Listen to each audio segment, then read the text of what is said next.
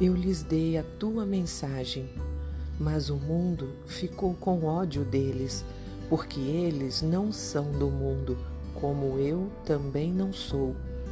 Não peço que os tires do mundo, mas que os guarde do mal. Assim como eu não sou do mundo, eles também não são. Este trecho é parte da oração que o Senhor Jesus fez pouco antes de ser traído. E eu sou Ruth Maciel e quero ler para você uma mensagem do presente diário. O título de hoje é Todo mundo faz. Mas, mãe, todo mundo faz. Meu filho, você não é todo mundo.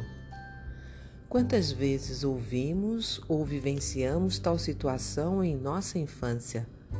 Nossa mãe ou a pessoa responsável por nós orientava-nos e alertava acerca dos riscos e consequências de imitar o que todo mundo faz. São sábias palavras, ainda que no primeiro momento soem desagradáveis aos nossos ouvidos.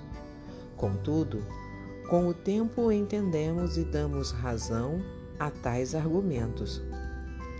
Na vida espiritual, o cristão também não é todo mundo.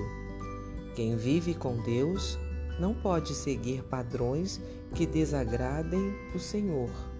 Por exemplo, adotando ideias e atitudes que vão contra a palavra de Deus. Infelizmente, muitas pessoas investem seu tempo, seu dinheiro e seus esforços nesta vida, interessando-se pelas ofertas de riqueza, fama, sucesso, poder e tantas outras coisas que todo mundo valoriza. Esquecem-se de que somos apenas peregrinos.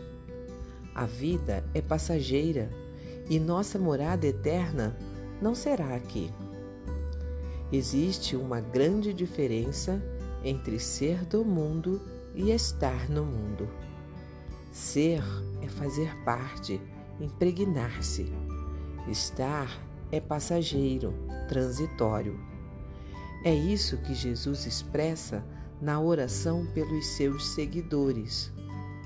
É impossível não estar no mundo, mas é possível não ser dele. E isso é importante porque o que somos aqui determina o que seremos na eternidade. Para não se deixar levar por coisas irrisórias e passageiras que todo mundo faz, é preciso focar o objetivo em Deus, buscando ter comunhão diária com Ele. Estaremos neste planeta enquanto Deus permitir, e este é o tempo que temos para fazer nossas escolhas. Viver neste mundo sem Jesus pode até trazer alguma alegria, mas ela será passageira, e no fim só restará uma sensação de vazio interior inexplicável. Seguir a Jesus pode não ser a opção mais popular, mas ela traz paz e vida eterna. Um pensamento para o nosso dia? Se quiser imitar alguém que realmente valha a pena, imite a Jesus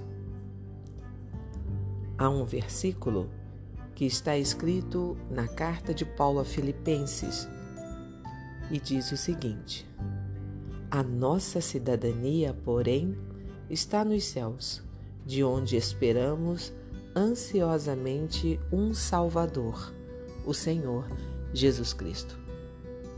Se você gostou, compartilhe com outras pessoas, porque a palavra de Deus nunca volta vazia. Tenha um bom dia, fique na paz do Senhor.